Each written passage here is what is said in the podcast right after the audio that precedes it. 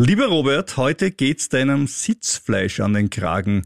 Ganz schlimme Wörter kommen davor. Verkaufen mit Verlust, Gewinn mit Namen. Aber du möchtest ja sicher wieder alles aussitzen. Ja, das, genau das habe ich mir gedacht. Sie hören den Kurier. The first rule in investment is don't lose. And the second rule in investment is don't forget the first rule. Ziemlich gut veranlagt. Der Finanzpodcast von Kurier und Krone Hit. Nasdaq und Dow Jones haben den Atem angehalten. In Österreich waren die ÖH-Wahlen. Robert, welchen Einfluss haben die ÖH-Wahlen auf die US-Börsenindizes gehabt?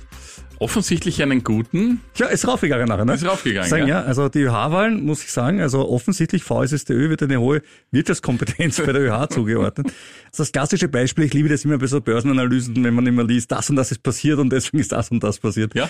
Und wir können So sagen, die ja. ÖH-Wahl vermutlich und der Dow Jones, ähm, ja, korrelieren vielleicht, aber eine Kausalität würde ich hier nicht unterstellen.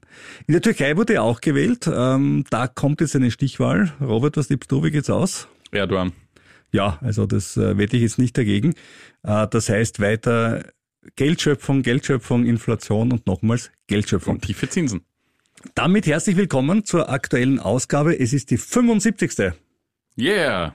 Und äh, weißt du, wie man die 75. Hochzeit nennt eines Paares? Silberne, goldene, goldene würde ich sagen. Das ist die 50. Platin, Hochzeit. Diamant-Radium-Hochzeit. Radium, okay. Jetzt frage mich nicht, warum Radium, weil Radium hat eigentlich nicht die Ordnungszahl 75, sondern ich glaube 880, wenn ich in Chemie aufgepasst habe. Aber ähm, es ist relativ strange, sie heißt Diamant-Radium-Hochzeit. Okay. Mein Name ist Rüdiger Landgraf und mir im Studio der chemisch wie immer interessierte stellvertretende Wirtschaftsressortleiter des Kurier, Robert Kliedorfer. Hallo. Mit einer Aktie, die, die was mit Chemie zu tun hat und die du ja besitzt, zu der kommen wir heute noch. Was Schönes gibt's aus den USA zu berichten, nämlich von einer Aktie, die ja quasi ähm, meine Lieblingsaktie ist, mit der ich schon viel Gutes und viel Schlechtes erlebt habe, nämlich Upstart. Da gibt's neue Hoffnung für den ehemaligen New Economy Star. Dann gibt's ein paar interessante Quartalszahlen, künstliche Intelligenz für Anleger und ob Aktien von mittleren Unternehmen heuer äh, ein heißer Tipp sind oder ob wir doch lieber auf die Großunternehmen setzen wollen. Aber wir beginnen natürlich bei unserem Lieblingsthema in Österreich, beim Thema Inflation. Robert, sind wir auch jetzt wieder Spitze in Österreich in der Inflationsrate in der Eurozone? Ja, da sind wir ziemlich weit oben, ja. Neue Prognosen der Ah, das ist EU-Kommission sind da. Demnach bleibt die Inflation in Österreich heuer bei 7,1 Prozent über das gesamte Jahr Wie gerechnet. kann das sein? Wie kann das sein, wenn... Also wenn, ich sage, das sind ganz sicher die bösen Supermärkte.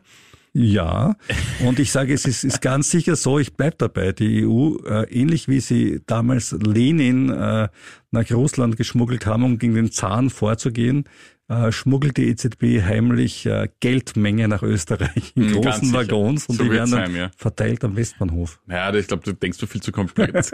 viel zu komplex, das wird ja in Ach der so. ÖNB gemacht. Ach so, Im das, großen Keller der ÖNB werden da wird selber, Geld- wird, ja, genau, da wird das eigene Geld gedruckt. Ja, genau. ja, ganz sicher. ganz Gut, äh, stopp jetzt, wir sind hier nicht beim Verschwörungspodcast. nee, wir nehmen das Ganze natürlich ernst. Ja, aber die Inflation ist echt kacke. Man Die muss ist wirklich sagen. kacke. man Der Rüdiger hat sich ein bisschen- verschätzt äh, zu Jahresanfang, wie wir wissen. Ich freue mich schon Ja. auf meine Pizza, die jetzt auch Die teurer Clever Pizza, ist. die ja. 1,29 Das wird ihn kostet statt schmerzen. 69 ja, das wird ihm Cent. ziemlich schmerzen. Doppelt, doppelt. Ja. ja. Ähm, 7,1 Prozent für heuer Österreich. Und tja, 2024 sollen es dann 3,8 Prozent sein, noch immer heftig. Besser sieht es für den Euroraum aus, beziehungsweise der gesamten EU. Dort sollen es laut Prognose 5,8 Prozent sein, beziehungsweise 6,7 Prozent. Und das ist dann schon ein bisschen ein, ein Unterschied. Und auch da wird es 2024 mit 2,8 und beziehungsweise 3,1 Prozent besser als in Österreich, wie gesagt, mit 3,8 Prozent sein. Ja, also unterm Strich, die Preise steigen in Österreich auch im nächsten Jahr über dem EU-Durchschnitt. Das liegt vor allem an den hohen Hilfszahlungen und den starken Lohnsteigerungen.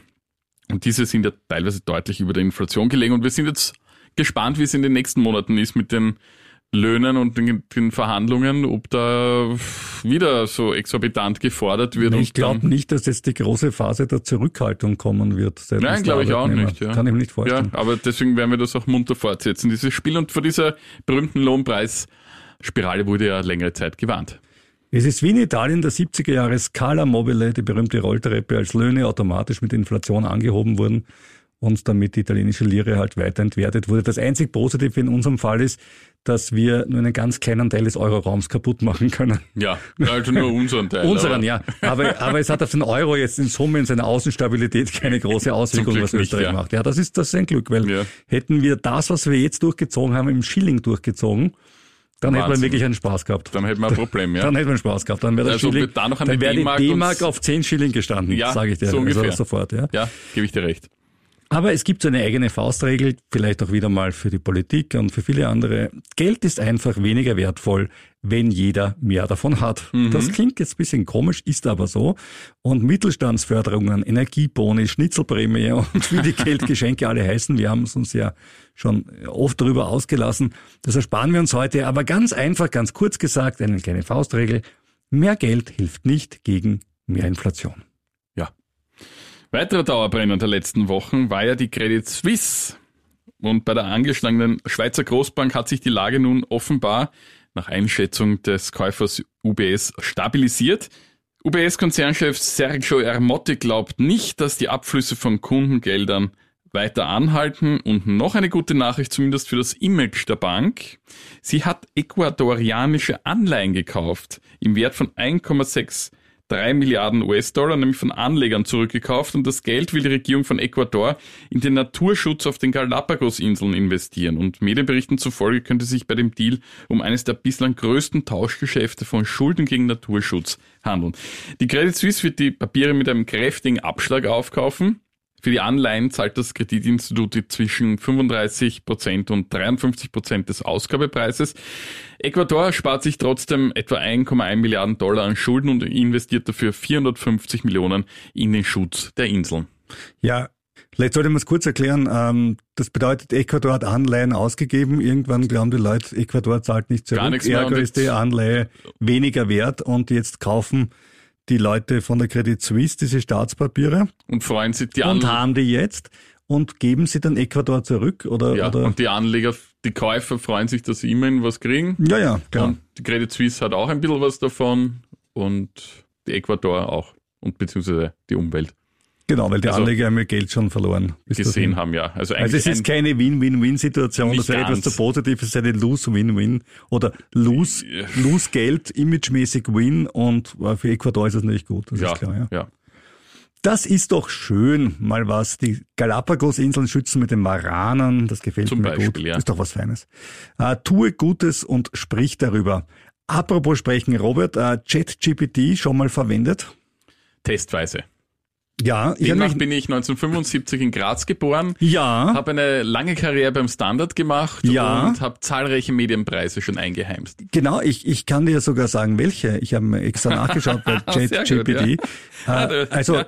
man merkt schon, wie schlecht diese Artificial Intelligence ist mit Noch. Aussagen wie er war beim Standard als Wirtschaftsredakteur tätig. Dort entwickelte er schnell eine Expertise im Bereich der Wirtschaftsberichterstattung und berichtet über eine Vielzahl von Themen, darunter Finanzmärkte, Unternehmen, Arbeitsmarkt und Handel. Ja, also ich war nie beim Standard und Na, jetzt sei nicht, du Handel gibst, es nur, du gibst, es, du gibst es nur nicht zu. Aber jetzt kommt's. Kledorfer hat auch eine Reihe von Auszeichnungen für seine Arbeit erhalten, danke, darunter danke. den Wirtschaftspublizistikpreis des Bundesministeriums für Wirtschaft und Arbeit im Jahr 2005 das hast du mir gar nicht erzählt. Ja, und den österreichischen Journalistenpreis Mediengewitter im Jahr 2012. ich wusste gar nicht, dass es den gibt. Na, gratuliere. Aber es wird noch schöner. Anscheinend hast du ChatGPT geschmiert oder so, ich weiß es nicht. Neben seiner Arbeit als Wirtschaftsredakteur ist Kledorfer auch ein gefragter Experte und Sprecher bei Konferenzen und Veranstaltungen im Bereich Wirtschaft. Seine Meinungen und Analysen sind sowohl in der österreichischen als auch in der internationalen Wirtschaftsgemeinschaft hoch angesehen. Also, seht, das ist einfach ja. Wahnsinn. Gut, und ich habe mir das durchgelesen und habe mir gedacht, okay, soll man so einer Fake-Schleuder sein ganz Geld? Fake ist es naja, doch, auch wieder nicht. Okay, ja, also, genau. Bis auf das Geburtsdatum und Geburtsort. Wenn die Frau, wenn die Frau Lagarde dich das nächste Mal anruft und sich zum Thema Zinspolitik beraten lassen möchte, gib mir Bescheid. Wir werden im Podcast natürlich sofort darüber berichten. Also ich bleibe dabei. Soll man so einer Fake-Schleuder sein Geld anvertrauen? Ja, haben zu meiner Überraschung ein paar Medien in den letzten Tagen berichtet. Ich habe mir gedacht, na, das schaue ich mir mal näher an äh, und sage dazu ein klares Ja, aber. Es gab nämlich ein Experiment in den USA an der Universität Florida, äh, wo man Folgendes gemacht hat. Man hat ChatGPT mit Schlagzeilen der letzten Jahre über Unternehmen gefüttert und dann immer geschaut, sind die Aktien dieser Unternehmen danach rauf oder runter gegangen, mit der Idee festzustellen, na gut, wenn ich in der Vergangenheit weiß, diese Schlagzeile kommt, es geht rauf, dann könnte ich auch sagen, jetzt kommt eine Schlagzeile und es geht auch rauf. Das heißt, ich habe schon ein bisschen was von dieser berühmten Kristallkugel, die ich immer gerne gehabt hätte. Mhm. Ja? ja. Also wir bauen eine kleine Mini-Kristallkugel, die zumindest für die nächsten paar Stunden vorhersehen kann. Ja. Das haben die gemacht und haben immer so einen News-Score berechnet, haben gesagt, okay, positiv Score ist, ist Plus, also irgendwas Schönes, Unternehmen hat ein Patent bekommen oder irgendwas Angenehmes, negativ ist Rivian und alles, was dazugehört, ja. Und haben daraufhin dann den Aktienkurs oder den Öffnungskurs des nächsten Tages vorhergesagt. Und interessanterweise, es gab eine positive Korrelation. Ja, eh. Ich meine, die hätte es vielleicht auch gegeben, wenn ich an sich weiß, ich habe jetzt gute Nachrichten, wie zum Beispiel gute Quartalszahlen, kommen wir später ja. dazu, dann geht's halt rauf und bei schlechten geht's runter. Das ist jetzt noch nicht so völlig ähm, beeindruckend für Nein. mich. Ja.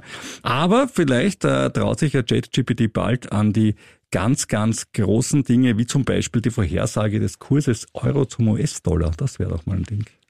Das wäre Das ist die hohe Schule. Ne? Das ist die also, hohe, ganz ja. hohe Schule, ja hat man auch in der Vorwoche gesehen. Der Euro ist nämlich da zum Dollar auf den tiefsten Stand seit gut einem Monat gefallen. Das handelt sich allerdings um keine Euro-Schwäche, sondern um eine Dollarstärke, denn der Dollar profitiert derzeit von der Aussicht auf einen eher weiterhin restriktiven Kurs der US-Notenbank und das hat sich gegenüber zahlreichen Währungen ausgewirkt.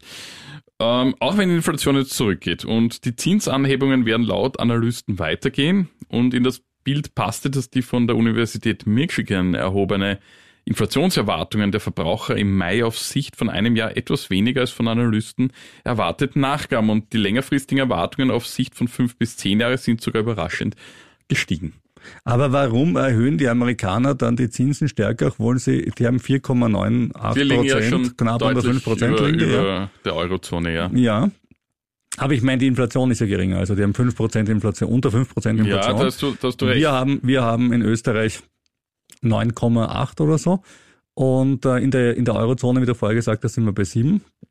Äh, warum erhöhen die dann die Zinsen stärker als wir? Weil wir, wir die Frau Lagarde haben? Nein, da kannst es, jetzt könntest nicht, wieder mal. Nicht stärker, aber es war nein, nicht jetzt stärker. Jetzt mal wirklich. Nee, nee, aber sie, es war ja offenbar, oder es war erwartet worden, dass man das im Sommer beenden wird, dieser Zinszyklus nach oben. Und jetzt scheint es offensichtlich laut den Analysten noch ein Stückchen weiterzugehen. Ja, aber ich frage mich eben nur, warum. Ja, das ist irgendwie das Spannende. Weil, weil die Inflation weil, weil schaut Markt, ja relativ harmlos aus. Die Inflationserwartungen jetzt doch Na, auf weitere Sicht höher einpreist als ursprünglich erwartet. Na, schauen wir mal. Jedenfalls, ja. für mich war der starke Dollar schön, weil er dem Goldkurs genützt. Also dem Goldkurs im Dollar hat er nicht geschadet, aber dem Goldkurs im Euro, der Natürlich, für mich, ja. weil ich ja immer mit meinen Goldbahnen zum Biller mhm. gehe und dort meine Cleverpizzen kaufe. Ja, vor allem von den vielen Zinsen, die du da erhältst. Ja, das, damit kann ich mit dieser leichten Kritik an meiner Dollaranlegepolitik kann ich natürlich, an meiner Goldanlegepolitik kann ich natürlich wie immer blendend leben, vor allem dann, wenn das Gold bei 1850 Euro pro Unze oder 59.200 fürs Kilo liegt. Ja. Ja, ich sehe den Neid in den Augen, hm, gell? Nö. Äh, Gold zahlt zwar keine Zinsen, aber warum geht's trotzdem rauf? Ja, es ist halt noch immer der berühmte sichere Hafen und wird als solches von institutionellen Anlegern äh, nach wie vor stark genutzt. Gab es eine gute Studie letzte Woche, die herausgefunden hat, die Institutionellen gehen nach wie vor extrem stark ins Gold und kaum in die Bitcoin, weil die Bitcoin halt vieles kann, aber Wertstabilität ist mal, mal nicht so die starke Seite. Ja. Und Zinsen zahlt auch nicht. und ja, Zinsen zahlt auch nicht. Ja. Ähm, und auch keine Dividenden. Ja. ja. Äh, aber private Anleger vertrauen trotzdem stärker auf den Bitcoin und sind ja bislang dieses Jahr zumindest nicht so schlecht damit gefahren. Wenn ja. sie halt die Nerven haben und die Dinge immer aussitzen. Okay, da hat man es wieder mal. Ja, aber dazu auch dann später mehr. Apropos Zinsen, seit einigen Monaten schon gibt es in den USA und anderen Ländern eine inverse Zinskurve. Das klingt ja so sexy, inverse Zinskurve, das wow. klingt ja fast so wie, als wäre heute Mathematura. Also erklären uns doch mal, lieber Robert, ich glaube auch, äh, liebe Hörer, ihr da draußen seid auch extrem gespannt. Was ist eine inverse Zinskurve und ist die schädlich? Schädlich kommt immer drauf an, auf was du setzt. schädlich an und für sich ist sie mal gar nicht, weil ich meine, du nimmst keinen direkten Schaden körperlicher Natur. Ah, wenn ich mich ärgere mit meinem Portfolio, das ist ganz Ja schlimm. gut, also Indirekt vielleicht, ja. Ja, es wird auch als umgekehrte Zinsstruktur bezeichnet. Und das, diese Situation ist dann, wenn die Renditen von langfristigen Veranlagungen niedriger sind als die von kurzfristigen. wir, wir wissen ja alle, bei einer normalen Zinskurve erhalten Investoren mehr Rendite oder mehr Zinsen, je länger sie das Geld binden. Das kennen wir noch vom Prämiensparen. Genau, Mein Gott, du das legst das fünf Jahre hin, kriegst deine 8% oder so. Ja gut, aber das war das, das, Ja, das ja. waren die 70er Jahre. Und, bei drei Jahren sind es. Der Robert wird wirklich, da, da wird er, da wird er richtig emotional bei dem Thema Sparbuchzinsen. Das gefällt ihm gut. Ja, da bin ich wirklich, da ich ganz richtig. Ja, ja, so ungefähr. Ja, und es gibt eben Situationen, so wie derzeit in den USA vor allem, ähm, wo das umgekehrt ist. Und das heißt, eben wenn man sich kürzer bindet, kriegt man mehr Zinsen, als wenn man sich länger bindet. Und das deutet auf eine ziemlich schwache Wirtschaftslage hin, womöglich sogar eine Rezession. Es ist zum Glück ein relativ seltenes Phänomen und zum Glück gibt es nicht so oft eine Rezession. Und das liegt daran, dass die Anleger in Zeiten wirtschaftlicher Unsicherheit dazu neigen, ihr Geld lieber in sichere, kurzfristige Anlagen zu investieren, um dann das Geld möglichst bald wieder zu haben. Und das Interessante daran ist, in den USA war bei zehn Rezessionen seit 1960 in neun Fällen davor eine inverse Zinskurve zu beobachten. Ja, eh, aber ich verstehe schon irgendwie, dass die Zinsen längerfristig niedriger sind, weil man ja nicht davon ausgeht, dass die jetzigen Zinssätze, die die ähm, FED oder halt die EZB machen, auf Dauer Bestand haben. Also wir glauben jetzt nicht, dass die äh, Zinsen der FED in zwei Jahren noch bei 4,25 Prozent liegen, glaube ich, sind sie jetzt aktuell. ne? Ja, so im Korridor. Und daher ist es irgendwie klar, dass ich mich nicht längerfristig höher binden kann. Ich meine, wenn ich die Möglichkeit hätte, würde ich heute eine Anleihe nehmen, die auf 100 Jahre rennt und mit 4,5 Prozent verzinst Natürlich. ist. Das macht mir total viel Spaß. Aber Nur, eigentlich- Die wird mir halt keiner geben, wenn er halbwegs... normalerweise ist es ja so, dass du diese längerfristigen Zinsen, wenn du am Ja, Höhepunkt ziemlich am aber, Höhepunkt bist, aber wenn die Zinsen gerade sehr hoch sind und tendenziell sinken werden, ist irgendwie klar, dass ich auch bei längerfristigen Anlagen das ja nicht bekomme. Also kann ich ja nachvollziehen. Ne? Ja, ist, ist aber als Aber- ein Zeichen. Aber ob es eine wirkliche Rezession dieses Mal kommt, in den USA schaut es eigentlich nicht danach aus, auch wenn die Wirtschaft jetzt schon Ja, eher, stärker gewachsen eher ist. Österreich hat Österreich hat eher so diese Stagflation-Geschichte. Ja. Ähm, aber eigentlich hier jetzt, haben wir schon. ich meine, ja. wir ein bisschen über der Nulllinie für heuer prognostiziert, Ja. 0,4 ungefähr. Auch keine Rezession im, im Aber da muss Sinn. ein Haucherl kommen, ein Haucherl Ja, kommen und wir Da- haben sie ja. Ja, allerdings, ich habe mir das angesehen für Österreich. Wir haben aktuell bei zweijährigen Staatsanleihen im Vergleich zu zehnjährigen Papieren, das sind so die beiden relevanten Laufzeiten, die man da immer vergleicht, ein Verhältnis von 2,73 zu knapp 3 Prozent. Also hier bei uns ist die Welt noch relativ in Ordnung, wobei, und das muss ich auch dazu sagen, der Abstand in der Fachsprache Spread genannt, relativ gering ist. Anfang November war das Verhältnis noch 1,9 zu 2,8 Prozent. Also darf ich dich zitieren mit den schönen Worten, in Österreich ist die Welt noch einigermaßen in Ordnung. Einfach ökonomiepolitisch finde ich, finde ich eine, eine durchaus mutige Aussage, aber ich weiß, ja. es nur auf die Zinskurve Also wenn ich- bezogen. Naja, aber ich ich meine, die höchste Nachbarn Inflation. ansehe, ich glaube, Was ist da so schlimm? ich glaube, die, Die haben, haben, die, die, die haben zu wenig Inflation, ich weiß. Die müssen noch dran arbeiten. Da geht mehr. Weißt du, Robert, bei manchen Benchmarks ist mehr nicht gut. Vielleicht sollte man das weiß ich noch schon. mal Ja, sagen. ja. Ja. Aber Okay. wenn ich mir das so ansehe, gewisse Energieprobleme, Industrieprobleme, ich glaube, die Deutschen haben mittelfristig ein gröberes Problem. Wir vielleicht auch, weil wir sehr Schauen wir stark an, an, abhängig sind, aber In Deutschland Probleme haben wir auch eins, das geht immer ganz von alleine. genau. Äh, Aber wir haben Mini-Sparzinsen, wir haben weniger Sparzinsen als in Deutschland und bei uns ist die Inflation höher als in Deutschland. Und das ist ja eigentlich schon komisch, ne? weil denkst dir irgendwie, dann würde ich auch gerne mal aus der Inflation dadurch raus, dass Leute mal die Idee hätten, hey, ich gebe mein Geld nicht gleich aus, sondern ich lege es auf die hohe Kante, ergo ist weniger Geld im Umlauf. Wäre ja auch mal nett, kann man aber keinem normalen Menschen im Moment zumuten, wenn selbst eine Clever Pizza eine bessere Geldanlage ist als ein Sparbuch. Ja, Ja? du es ins Gefrierfach legst und in zwei Jahren auf Und die Stromkosten, und die Stromkosten sind halt das Thema. Ne? Ja. Aber Klopapier kann man sich ernsthaft schon überlegen zu bunkern. Bei, bei Klopapier hast du, abgesehen natürlich, dass das Volumen relativ Natürlich, hoch ist, aber was man Klopapier braucht. hält ja ewig. Richtig, richtig, muss es auch nicht kühlen. Und du hast bei Klopapier übers Jahr bereits einen Gewinn von 30 Prozent. Ich Ja. meine, das ist schon, das ist schon wirklich irre. Ja, Hast du also, schon begonnen zu lagern? Überhaupt nicht, aber mein alter Freund Ottavio Nuccio, mit dem ich einen anderen Podcast mache, namens das Kleingedruckte, hat äh, Nudeln eingelagert, nämlich 16 Kilo. Die halten auch lange. Hat sie gekauft um 1,19 und jetzt liegen sie bei 2. Also muss man mal vorstellen. Ne? Und das ist Okay. äh, prozentuell natürlich klar. Wir reden jetzt nicht von ihren Beträgen, weil du kannst halt einfach nicht um 3000 Euro Nudeln kaufen und zu Hause lagern. Schwierig. Du wirst die auch Also nie aufbrauchen Die ne? Teigtaschel-Mafia quasi nachbauen zu Ja, Hause. Ja. Ottavio, ich, ich nehme an, das ist ein Italiener oder italienischer Vorfahren. Ottavio ist ein Italiener und hat natürlich deswegen zur Pasta ein besonderes Nahverhältnis. Aber wie gesagt, darauf wollte ich gar nicht hinaus, sondern warum sind jetzt bei uns die Zinsen niedriger als in Deutschland? Äh, könnte es sein, dass dieses W-Wort, Wort, Wettbewerb, äh, könnten wir ein Problem mit dem Wettbewerb haben? Wettbewerb ist eigentlich bei uns ganz gut ausgeprägt. Ich würde fast, vielleicht auch ein Thema, ja, aber ich würde fast eher sagen, dass hier die einzelnen Institute versuchen, sich durchaus ein Körpergeld zu machen. Wir haben das ja, glaube ich, schon mal besprochen. Die, Ja, aber ein, ein Körpergeld kann ich mir ja nur machen, wenn, wenn, wenn mein Mitbewerb auch ein Körpergeld macht. Und wenn glaub- alle gleichzeitig ein Körpergeld machen, dann heißt das Lombard-Club, da gab es ganz was Furchtbares Naja. vor geraumer Zeit. Kann man googeln, liebe Hörer.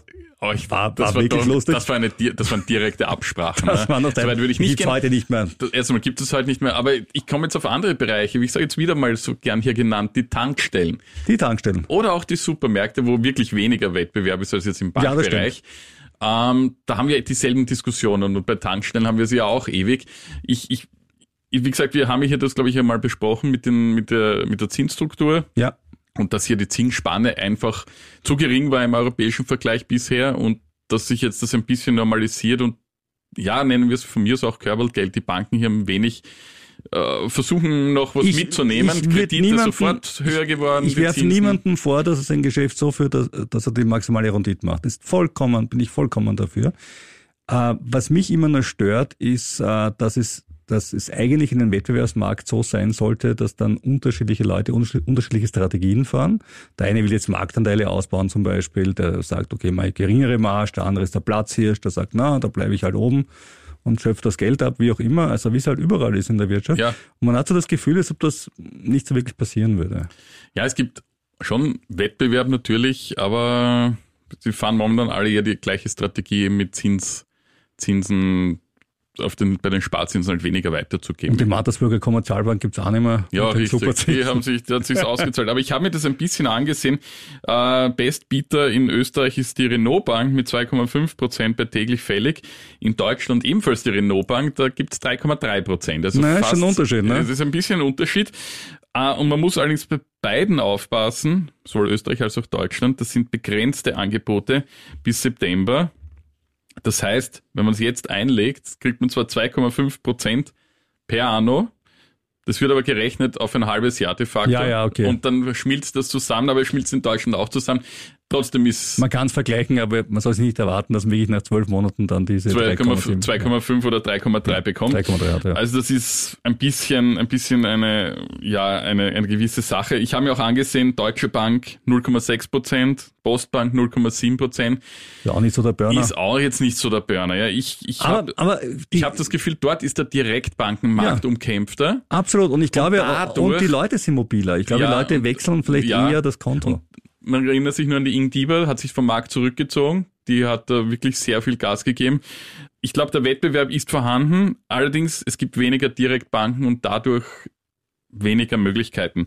Allerdings, wer wirklich mehr will, es gibt Möglichkeiten, spanische, schwedische Banken. Da gibt's Portale. Ich habe mir zwei notiert, Weltspan oder Zinspilot. Da kann man darauf setzen und da gibt's auch höhere Zinsen von mehr als drei Prozent. Okay, und da kann man auch als Österreicher einfach Da kann man als. Österreicher rein und die, diese Portale äh, überse sind übersetzt auf Deutsch, also man muss sich jetzt nicht Okay. mit Schwedisch oder Spanisch abmühen. Da hat man wirklich direkten Zugang, die kriegen Provisionen von den Banken und nicht von den Kunden, von den Privatkunden, sondern von den Banken. Das heißt, die Kunden zahlen es indirekt, aber ist ja okay. Ja, aber ein, Alles gut. deutlich minimaler gut. und, und da hat man dann die Möglichkeit, hat man ganz Europa offen. Also wer, wem das wirklich zu wenig ist, schaut dorthin. Weil du vorher die, die ING DIBA äh, angesprochen hast, äh, das erinnert mich daran, dass ein alter Freund von mir vor Jahren bei einer Filiale einer Bank war, die die österreichische Tochter der Unicredit ist. Wir nennen keinen Namen, die Bank Austria.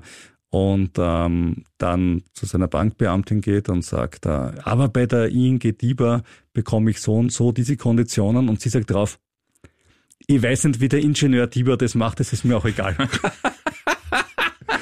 das zum Thema Beratungswüste Österreich. Das gefällt mir sehr gut. Der Ingenieur Tibor, der war schön. Ja. Kommen wir jetzt aber wirklich mal zu Aktien, weil schließlich, Ja, äh, Zeit, das ja. ist ja. Und wir kommen zu einer Aktie, die raufgegangen ist und ich sogar besitze. Ich meine, wie schön ist das? Die Ryanair-Aktie, die ist nämlich seit Jahresanfang um 35 Prozent drauf. Und Ryanair hat wirklich das Vorkrisenniveau wieder erreicht. Wir haben sie auch die Woche wieder gesehen bei den Flughafen Wien-Zahlen. Kommen wir, glaube ich, später noch Jo. dazu. Aber Ryanair will jetzt 300 Boeing 737 MAX 10 bestellen. Ähm, 150 werden fix bestellt, wobei das mit der Fixbestellung auch so eine Sache ist. Die werden auch immer wieder ganz gerne storniert, wie wir in Corona-Zeiten ja. gesehen haben. Jetzt gibt's zu wenige. Aber eine Option auf weitere 150. Der Boeing-Aktie übrigens relativ wurscht. Die hat seit Jahresanfang ein Plus von 4%, habe ich auch. Und Airbus hat ein Plus von 8,5%. Also Airbus wieder besser gelaufen dieses Jahr als Boeing. Habe ich auch. Ich liebe Flugzeuge und Flugfirmen, könnte man sagen. Damit zu etwas, was ich überhaupt nicht kann, nämlich Heimwerken. Ich auch nicht. Äh, Home Depot hat Zahlen vorgelegt. Das ist der größte US Home Improvement Markt, also so eine Art äh, Super Hornbach oder Obi. Und hat mehr Umsatz gemacht, aber weniger Gewinn, Aktie leicht runter. Aber das Schöne war, der Umsatz ist im Rauf und man sieht, die Konsumlaune in den USA ist eigentlich besser als gedacht. Alle haben, ich habe es auch geglaubt, vor einem halben Jahr, jetzt kommt die große Konsumzurückhaltung. Aber bis jetzt muss man sagen, nicht die Aktie ist leicht runter, aber der Konsum hat gestimmt. Baidu, das Google aus China mit direktem Draht zu den Sensoren der KP, hat ebenfalls Zahlen vorgelegt und die waren besser als erwartet. Aktie um 2% drauf. So, jetzt werdet ihr alle sagen, na gut, 2%, 4%, 8,5%, hat er nicht irgendwas Cooles, hat nicht irgendwas Tolles im Portfolio? und da kommt jetzt mein Killer-Argument. Eine Aktie, natürlich mit einem Haken wie immer, ja. Eine Aktie, die seit Anfang Mai mit 61 Prozent im Plus liegt. Wow. 61 Prozent im Plus und das ist Upstart, die habe ich auch. Wir haben über die Aktie auch schon öfters gesprochen. Äh, Ist eine Art gefallener Engel. Äh, War in der New Economy Bubble 2020, 2021 super dabei. Die hatten einen Höchstkurs von, jetzt muss man sehr tapfer sein, 390 Dollar. Stehen jetzt bei knapp 20 Wann hast du gekauft? Unterschiedlich. Das meiste habe ich gekauft. Ich habe einen Kaufmittelkurs von ungefähr 80. Also ich Ja, habe auch geht. ordentlich verloren, ja. Und ich habe dazwischen auch was verkauft, als es sehr hoch war. Also ich habe in Summe natürlich schon was versenkt, aber es war nicht ganz so dramatisch, dadurch, Okay. dass ich ein bisschen Gewinnmitnahme Ja. gemacht habe. Ich war also nicht mit der ganzen Dramatik mit dabei. Aber warum geht die Aktie jetzt drauf? Und das ist ganz spannend, weil wenn man sich das Geschäftsmodell anschaut, was machen die? Das ist eine Firma, die mittels von Artificial Intelligence Kreditratings berechnet. Und diese Kreditratings, sagen sie, sollen besser sein als die herkömmlichen Kreditratings. Und wenn das funktioniert, fallen weniger Kredite aus und die Banken können dann in einem Wettbewerbsmarkt günstigere Konditionen anbieten oder in anderen Ländern, wo es äh, nicht so schön ist, ein, nicht so ein Wettbewerb ist, ein Körpergeld, wie ich heute gelernt habe, ein Körpergeld machen. Die gute Nachricht für Upstart ist, diese AI scheint zu funktionieren. Sie haben tatsächlich weniger Kreditausfälle. Das ist gut. Die schlechte Nachricht, im Zeitalter steigender Zinsen ist das Kreditgeschäft an sich rückläufig. Weil wenige Leute bekommen einen Kredit oder trauen sich halt drüber. Das heißt, der Markt, in dem sie tätig sind, schrumpft. Und das ist natürlich blöd für ein Wachstumsunternehmen. Um weiterhin zu wachsen, haben sie dann eine super Idee gehabt. Sie haben einfach begonnen, Selbstkredite zu vergeben, was sie eigentlich nie machen wollten. Sie wollten eigentlich, Ja, ja, Dienstleister sein. Ne? sie wollten eigentlich Dienstleister sein. Auf einmal haben sie selber Kredite vergeben und dann gab es vor einem Jahr oder so ein, ein Quartalszahlen. Sie hat übrigens am Balance Sheet stehen lauter Consumer-Kredite. Und ich gesagt, äh, wieso? äh, ja, hm, haben wir gemacht. Da waren natürlich alle total pisst und dann Ja. sind sie natürlich brutalst abgestraft worden. Ja. Und jetzt ist es aber um 61 Prozent drauf, weil sie einen Teil dieser Kredite an Finanzinstitute verkaufen konnten. Und offenbar schließt man daraus, beginnt man in der Branche Upstart zu vertrauen. Das heißt, Banken verlassen sich auf die Expertise von Upstart und sagen, eure Kredite sind so wertvoll, dass wir sie zu einem guten Preis kaufen können, weil wir eben wissen, dass wenige davon ausfallen. Und sollte sich Upstart damit durchsetzen, dann wäre es natürlich eine klasse Geschichte, weil das private Kreditgeschäft in den USA ist riesig und sollten sie so quasi der Goldstandard dafür werden, dann geht es ihnen natürlich super. Ja, würde ich die Aktie behalten an deiner Stelle. Apropos Aktie behalten, da kommen wir doch gleich zu, einer ganz, ganz berühmten Aktie. Ja, ganz berühmt, äh, aus meiner Sicht ziemlich berühmt, nämlich den Batteriehersteller Warta. Äh, dieser gehört ja mehrheitlich dem österreichischen Investor Michael Theuner und jetzt gibt's Quartalszahlen. Erstes Quartal gibt's mal ein fettes Minus, 38 Millionen wegen einer verhaltenen Kundennachfrage. 2023 ist ein Jahr der Veränderungen für die Warta AG, sagte ein Sprecher. Die verhaltene Kundennachfrage in der Mehrzahl der Segmente erfordere einen sehr strikten Sparkurs. 800 Mitarbeiter werden, ja wie bekannt, abgebaut. Die Aktie hat jetzt zwar jetzt nach dieser Meldung nicht weiter verloren. Seit Jahresbeginn liegt sie aber schon 19 Prozent im Minus und sie ist ja auch davor schon ziemlich kräftig runtergegangen. Ich selbst habe ja bekanntlich diese Aktie. Ja, um ein bisschen Salz in deine Wunde zu streuen, eine, eine leichte Prise, das noch immer müssen wir jetzt betonen an dieser Stelle. Ja, weil leider sie lag in der Spitze 2021 zugegeben von Spekulanten bisschen hochgetrieben, schon bei 155 Euro und dann ging es eben, wie gesagt, ziemlich bergab. Tja, lieber Robert, du und dein Aussitzen, dazu haben wir einen Leserbrief erhalten und ich sage gleich, ich habe ihn nicht geschrieben, aber der Mann spricht mir sowas von aus der Seele, das ist wirklich ein Bruder im Geiste. ja, und zwar vom User Grieseich. Er schreibt, Hallo ihr zwei, eines vorweg, super Podcast, den ihr zwei da betreibt. Macht bitte weiter so, inklusive Bashing, dient ja nur der Unterhaltung. Sehr lustig. Ja. Und jetzt zu meinen Fragen. Buy and hold. Wirklich keinen Stop setzen, auch nicht, wenn man mal bei einem Titel schon schön im Plus ist. Ich weiß, bei euren Rivian-Aktien ist das eh schon wurscht. Ja, ja, stimmt, stimmt, aber zum Glück war es nicht so viel. Wir haben nicht Bet Your Company oder Bet Your Life gespielt. Es ist nicht meine Pensionsvorsorge, die in Rivian geflossen ist. Ja, bei mir auch nicht. Und äh, Chris euch schreibt weiter. Aber wenn man mal mehr als 40 Prozent im Plus ist, macht man sich schon Gedanken, ob man absichern sollte. Vielleicht Gewinn bis zur ursprünglichen Investition mitzunehmen und ins nächste Projekt investieren. Ist das Thema Gewinnmitnahmen nicht doch hilfreich? Prozentuell verliert man ja auch weniger, wenn es dann doch irgendwann mal runtergeht. Liebe Grüße und frohes Aussitzen. Ja, oder eben nicht. Ne? Ja. Ich bin ja nicht so der Aussitzertyp äh, und ich teile diese Meinung. Äh, Aussitzen bringt meistens nichts. Wenn ich heute von der Aktie überzeugt bin, dann kaufe ich sie heute nach. Und wenn ich sie heute nicht nachkaufen würde, muss ich mir überlegen, warum halte ich sie. Weil gut, früher hat man gesagt, die Gebühren und man kann immer, bis man beim Bankbetreuer wieder einen Termin bekommt und so weiter. Aber das ist ja alles kein Thema mehr. Du kannst das am Handy innerhalb von, von, von Sekundenbruchteilen kaufen, verkaufen. Alles kein Thema. Und ich muss sagen, ich habe es manchmal erwischt und manchmal nicht. Also ich habe bei ein paar Aktien die Reißleine bis plus 40, plus 50 Prozent gezogen, aber meistens ein bisschen was in der Aktie drinnen gelassen. Also eh, eh so, wie es unser Chris euch ähm, an, angeschnitten hat. Ähm, ist mir bei Upstart eben, wie schon erwähnt, einmal gelungen. Äh, und das extremste Beispiel davon ist eine Firma, die keiner von euch kennen wird, nämlich Stitch Fix. und Stitch Fix war auch so ein, so ein herrliches, ja, geiler Name, Stitch Fix. Was können die machen, glaubst du? Die machen Maßanzüge, die man übers Internet bestellen kann. Das muss sagen, beim Kaufhaus reden ich mir so etwas bei meinem Kleidungsstil. Ja, das war aber super. Ich habe damals 156 Stück um 16 Dollar gekauft. Das waren so mhm. 2000 Euro circa. Und habe dann 111 Stück verkauft um 73 Dollar. Das waren 7.500 Euro. Und 45 Stück behalten. Weil ich mir gedacht habe, na, wer weiß, vielleicht geht's ja noch rauf und so weiter. Ja. Äh, heute stehen sie bei 2,80 Euro. Großartig. Trotzdem 5500 Euro Gewinn bei 2000 Euro Einsatz, äh, so verliert man gerne. Also so habe ich, Stimmt, ja. So, so hoch habe ich selten verloren. Im positiven Sinn, ja. Oft habe ich das nicht geschafft, muss ich dazu sagen, ja. Und es gibt eben viele Anlageportale, die sagen, you can't beat the market und, und, und uh, 10 stocks to buy and hold forever und so weiter. Und ich glaube das alles nicht mehr, ehrlich gesagt, mittlerweile. Sondern ich glaube, man muss sich selber einfach ein Anlageziel setzen und sagen, wenn ich das erreicht habe und das ausgereizt habe, dann passt's. Und man muss ja auch sagen, dass eine Aktie, die sich verdoppelt äh, und eine Aktie, die sich vervierfacht, äh, vom Verdoppeln aufs Vervierfacht den gleichen Gewinn bringt wie von null, äh, wie von eins ja, auf verdoppelt. Und äh, deswegen ist irgendwann einmal sowas auch ausgereizt nach oben. Klar. Aber und es ist dann schwierig bei Aktien, die man sich kauft und die sofort runtergehen. Das ist Genau, klar. deswegen habe ja, ich auch, ja. meine ich, dass Rivian und Warta eigentlich schwer vergleichbar sind, weil Rivian haben wir gekauft, Absolut das richtig, ist sofort runtergegangen und ich, ich habe jetzt nicht die Not, eine Aktie sofort zu verkaufen mit Verlust. Äh, also, George Soros hat die Aktie verkauft. Ich sag's nur dazu, wir haben oh, das später im Podcast noch drin, ja. Also Warta habe ich sicher vergeigt, keine Frage. Äh, das ist wohl mein größter allgemeiner Anlagefehler, nie oder fast nie Kasse zu machen, weil ich mir denke, ja, vielleicht geht da ein bisschen was und vor allem Was weniger, mache ich mit der Marie? Genau.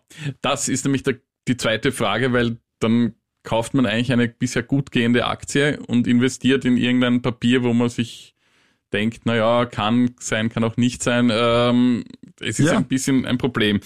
Ähm, aber ich, ich glaube, Rüdigers Strategie ist, ist, glaube ich, nicht die schlechteste zu sagen, einen Teil veräußern, wenn es mal nach oben gegangen ist. Vielleicht, vielleicht sagst du noch irgendwie von deiner Gefühl her, der Chris hat gesagt 40 Prozent.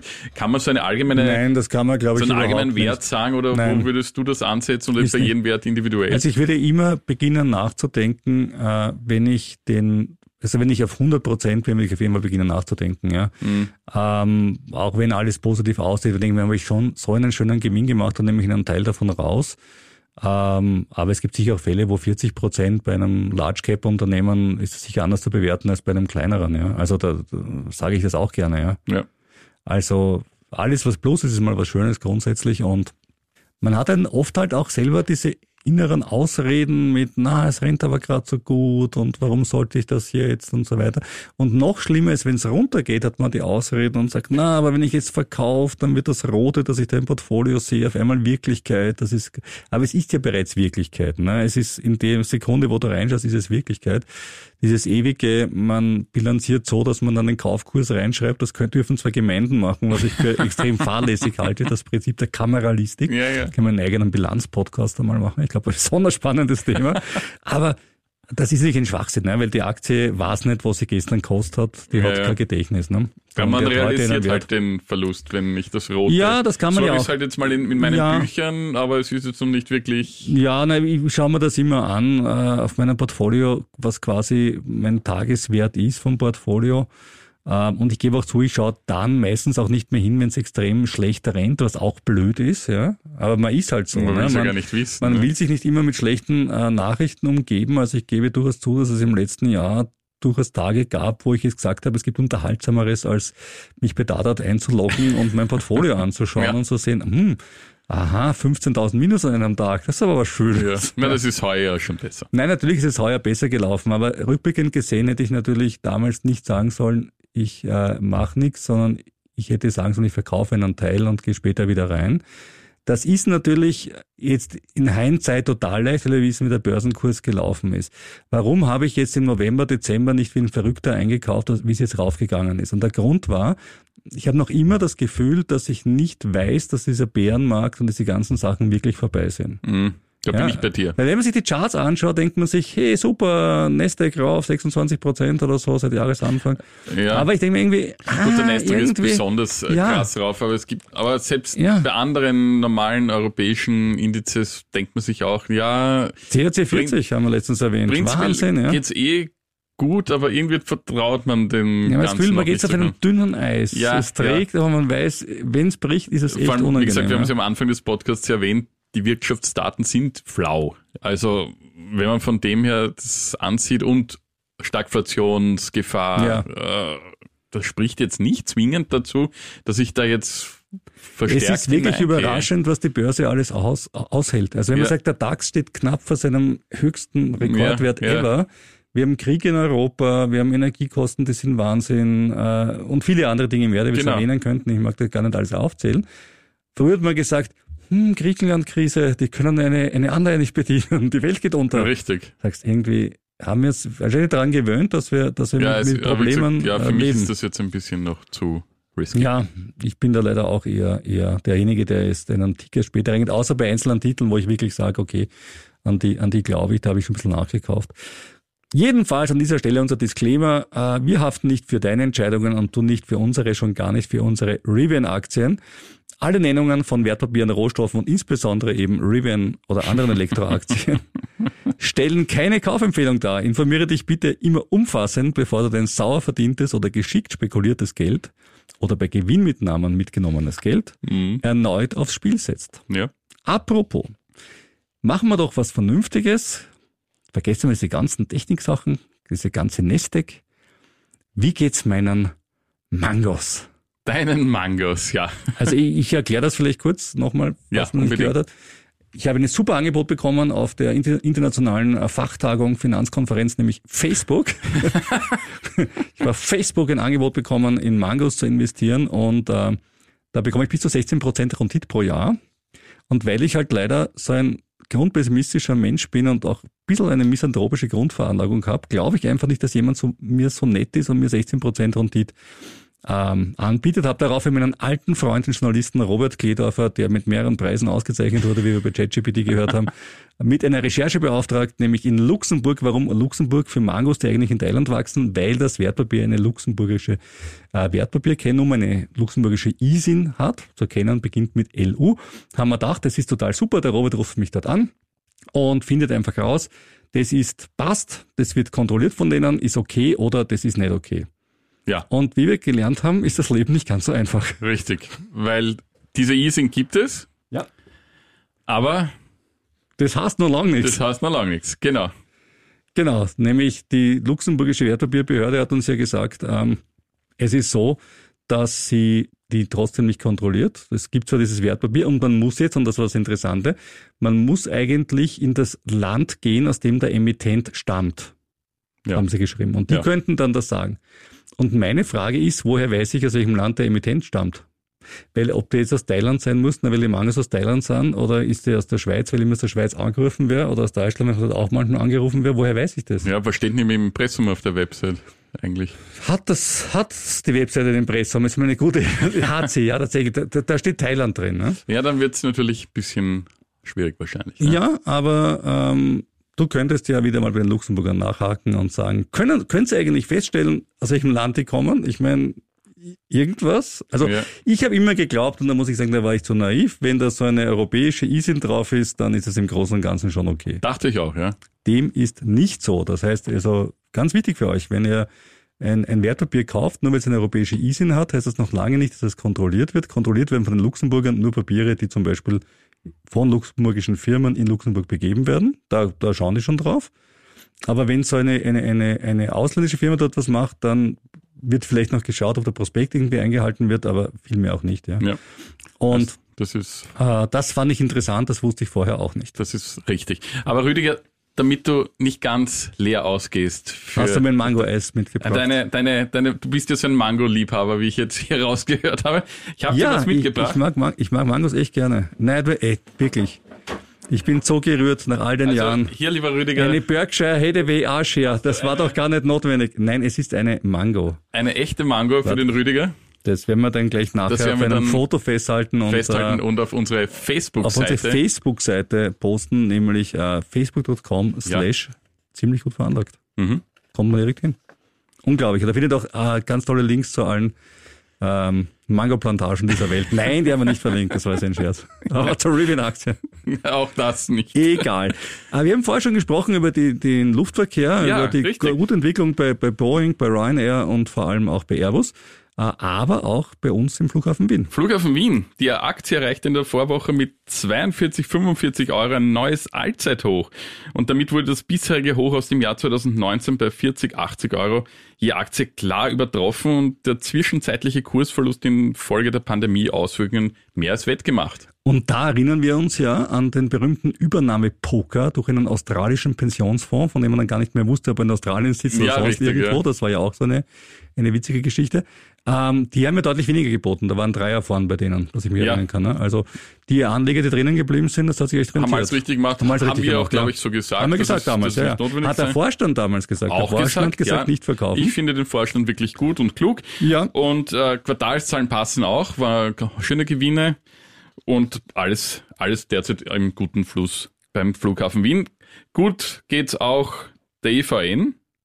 EVN-Aktionäre dürfen sich freuen, denn der niederösterreichische Energieversorger beabsichtigt, die Dividende für das Geschäftsjahr 2022-23 hinaufzusetzen zu der Basisdividende von zumindest 52 Cent je Aktie, sollen Aktionäre nun eine Sonderdividende von 62 Cent je Aktie zusätzlich erhalten, also insgesamt 1,14 Euro je Aktie. Grund ist der hohe Gewinn des Verbund, an dem die EVM beteiligt ist. Und jetzt gibt es natürlich schon wieder eine Aufregung, eine politische, weil sich ja die Opposition darüber mokiert. Darüber kann man jetzt natürlich streiten und sagen, naja, die Aktionäre machen jetzt da den Cash, anstatt dass man diese, diese hohen Gewinne direkt an die Kunden weitergibt. Jetzt habe ich gar nicht gewusst, dass der Nehammer Oppositionsführer ist. Jetzt habe ich das versäumt. Ist er nicht immer derjenige, der so gern Übergewinnsteuern einführen möchte? Ja, es, Da war doch was, oder? Das hat er auch vor kurzem wieder gesagt, beim Verbund zwar, aber das würde ja die EVN indirekt auch das, treffen. als ja, es Aktionär jetzt natürlich. erhöht, diese, diese Ja. Abgabe, ja. Ähm, aber da ging es jetzt konkret um diese, um diese Sonderdividende. Wie gesagt, das sind jetzt zwei Herzen in meiner Brust, muss ich dir ganz ehrlich sagen. Das ist nicht gesund. Das ist nicht gesund. Ich weiß. Nämlich, also sag, was, was sagen deine beiden Herzen? Ja, zum einen sage ich natürlich, das ist der Markt und wenn die so hohe Gewinne machen, dann sollen sie das entsprechend an ihre Aktionäre weitergeben.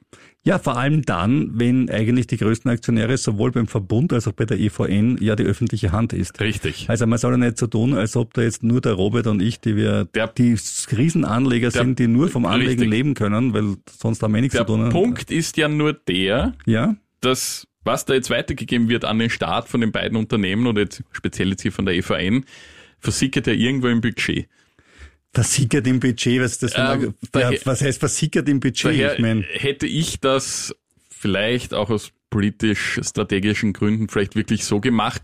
Diese ah, so- wir geben ihm Geld in Marschall. Nein, Das nein diese diese- Sonderdividende hätte ich ausgezahlt oder würde ich Ja. auszahlen, ganz okay. Aber ich würde als Mehrheitsaktionär oder Miteigentümer sagen, okay, das, was hier jetzt reinkommt, Ja. zahle ich direkt an die Stromkunden weiter. Ja, am besten an alle gleichartig, damit wir wieder ein bisschen mehr Geldmenge haben. Und dann geht's wieder runter, wir geben wieder mehr Geld, das ist super. Nein, ich, ich, gerne, also gerne weitergeben, zahlen und so weiter, aber bitte sozialen Staffeln. Ja. Es hat keinen Sinn, die Kaufkraft des Voll, Mittelstands völlig zu okay. steigern in Zeiten da bin ich ganz bei dir, aber ich, ich würde es weitergeben, um das vereinfacht zu sagen. Ja, da passiert ja eh. Auch wenn es im allgemeinen Budget versickert, wie du sagst, ist es auch eine Weitergabe. Ja, ja. Ein, ein interessantes Quartalsergebnis habe ich jetzt noch für Ja. dich, Rüdiger, nämlich vom steirischen Leiterplattenhersteller AT&S. Das sind Ja. jetzt nicht nur die Viertquartalzahlen schönes Werk in gekommen, Shanghai, habe ich Ja. mal besichtigt, ja. sondern das Gesamtjahr ist gekommen, weil die haben ein schiefes Geschäftsjahr für 2022, 2023. Die Umsätze stiegen um 13 Prozent auf 1,8 Milliarden Euro. Das Ergebnis legte um 32 Prozent auf 137 Millionen Euro zu. Das klingt jetzt mal super. Das klingt schon so, als ob die Aktie runtergeht. Das hat schon diese, das, ist, das, das, klingt, einen- das klingt irgendwie so. Es gibt einen Haken, Rüdiger, da hast Oh du je, völlig recht. nämlich- Es gab nämlich im vierten Quartal ein dickes Minus von 85 Millionen.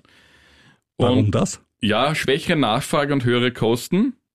Und jetzt ist es so, dass dieses schwierige Marktumfeld erhalten bleibt. Äh, Die Kosten müssen gesenkt werden. In dem besagten Werk in China wird jetzt Personal abgebaut. Dafür in Leoben soll aufgebaut werden. Äh, Schlechte Nachricht ist auch, dass die Dividende nun gekürzt wird. Aufgrund dieser Umstände. Ja. Und zwar von 90 auf 40 Cent die Aktie. Muss recht Doch deutlich, ja. Ähm, es wird jetzt auch das geplante Werk in Malaysia später als bisher geplant fertig gebaut. Und für heuer wird vor allem bei Notebooks eine geringere Nachfrage erwartet, weil so viele Chips noch herumliegen auf Lager. Also vorher hatten wir keine gehabt, jetzt hatten wir zwei. Und bis die Lager wieder abgebaut werden, gibt's halt natürlich auch weniger Umsätze. Witzigerweise, die Aktie verlor jetzt nach der Bilanz nur ein Prozent. Allerdings seit Jahresbeginn bereits 14 Prozent. Ja, und das in einem Börsenumfeld ist ja gar nicht mal so schlimm war. Ne? Ja, und noch dazu für technische Sachen. ja. Ähm, da bin ich jetzt mal, habe ich mal Glück gehabt, weil ich hatte mir kurzzeitig überlegt, AT&S irgendwann voriges Jahr zu kaufen. Ja, gut, aber wenn, wenn man immer einen Gewinn macht, wenn man bei einer bei einem Absturz einer Aktie nicht dabei war, dann sind wir alle reich. Naja, aber mir reicht unser Rivian-Schicksal, ehrlich gesagt. naja, man kann nicht. Schau, manchmal verliert man, manchmal gewinnen die anderen. Äh, kommen wir zu einer Aktienklasse, die gerade in Mode kommen könnte, nämlich den Midcaps. Was ist das? Das sind Unternehmen, die mittelgroß sind und mittelgroß, jetzt müssen wir in US-Verhältnissen denken, sind Unternehmen zwischen einer halben Milliarde und 50 Milliarden Kapitalisierung. Ich glaube, da würde in Österreich äh, relativ wenig in den Midcap-Bereich reinfallen, sondern viele wären Small Caps. Aber unter 50 Milliarden Kapitalisierung sind sie, glaube ich, alle. Müssen wir mal nachschauen. Das ist eine gute Frage, weiß ich nicht auswendig. Ja, ich glaube aber schon. Äh, Midcaps haben zwei Vorteile. Erstens, traditionell kommen sie nach einem Bärenmarkt meistens schneller zurück als die Large Caps, weil eben äh, Leute glauben, wenn sie sich spezifische Aktien im mittleren Bereich aussuchen, dass sie da besser liegen, als wenn sie in eine generelle Konjunktur rein investieren, wenn sie die Googles und Amazons dieser Welt kaufen. Und zweitens sind sie auch aus deutlich verschiedenen Branchen, weil der Large Cap Sektor ist mittlerweile größtenteils ein Take-on im Bankensektor. Also viel anderes findest du in diesem Bereich auch nicht mehr. Gut, ein paar Industrieunternehmen vielleicht noch. Ja. Aber da sind einmal die, Haupt, die Hauptsachen bei Konsumgütern. Aber der Tech-Sektor ist hier durch den Aufstieg seit 2009 einfach sehr, sehr dominant geworden. Jetzt, wie kann man sich solchen Midcaps kaufen? Man kann sich entweder einzelne Unternehmen aussuchen, no nah. Aber es gibt Midcap-ETFs. Die liegen dieses Jahr bislang meist im Minus. Ja. Aber wie gesagt, die Prognosen sind optimistisch. Und schaut man sich jetzt über eine längere Zeit die Performance von seiner Midcap ETF an, zum Beispiel den Vanguard Midcap ETF, dann liegt er über die letzten fünf Jahre bei acht Prozent pro Jahr. Und das ist eigentlich nicht so schlecht, wenn man bedenkt, was in den letzten Ja. fünf Jahren alles passiert ist.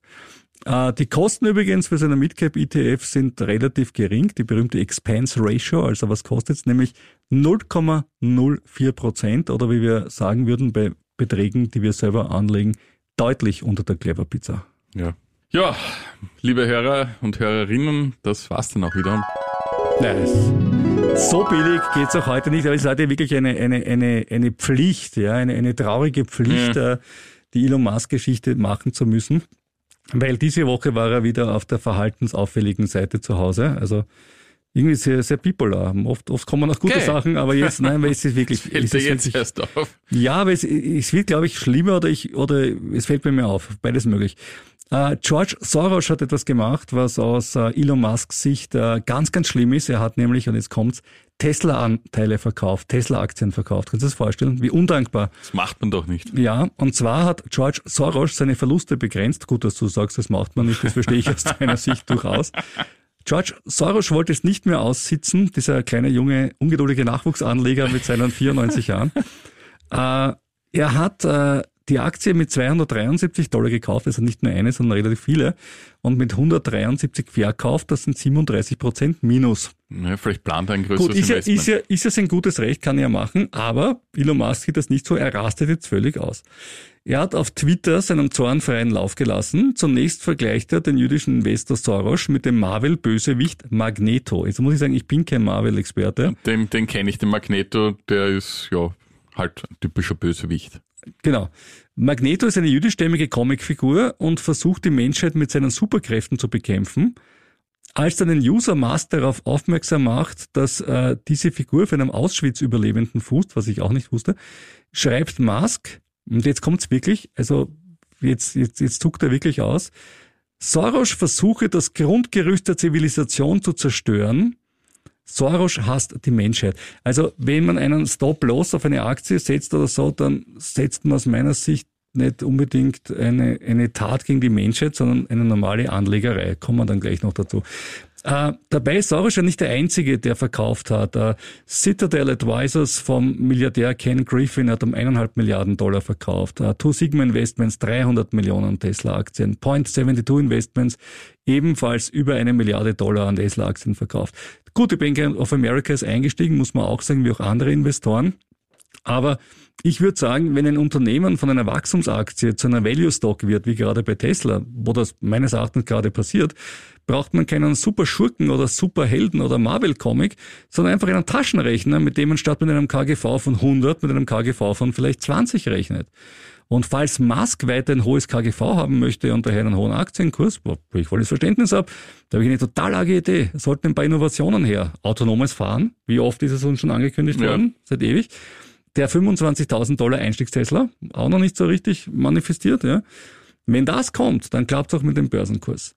Und übrigens zum Thema, ich habe es schon vorher schon erwähnt, äh, George Soros hat auch seine Rivian-Anteile verkauft, ebenfalls mit Verlust, aber das wird Robert Kledorfer nicht beeindrucken. Er sagt, das sieht sich alles.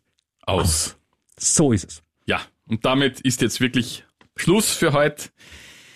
Wer uns schreiben möchte, dann bitte an ziemlich gut veranlagt, at kurier.at oder An den Kurier an den Leopold-Unger-Platz 1 in A1190 Wien zu Handen Robert Kledorfer. ja. Ich freue mich oder wir freuen uns über jedes E-Mail, jede Post und egal ob Kritiken, Kommentare, Anregungen oder Wünsche und auch Oder aktuelle Fragen zum aktuellen unbedingt her Geschehen. damit, ja. Und Inflationseinschätzungen. Äh, ja, Tipps, wo man clever Pizzen billiger bekommt, nachdem ich jede Wette verliere, werden auch gerne entgegengenommen. Vielleicht hat einer von echt nur einer im Eis, Ist ja so der mir um eingefallen, er ist 89 halt Cent verkaufen kann. Ja. Mei, das wäre aber lieb. Also wir freuen uns sehr, wenn ihr das macht und uns bewertet. Äh, nächste Woche hören wir uns wieder. Dann sind wir vielleicht reicher. Aber sicher weiser.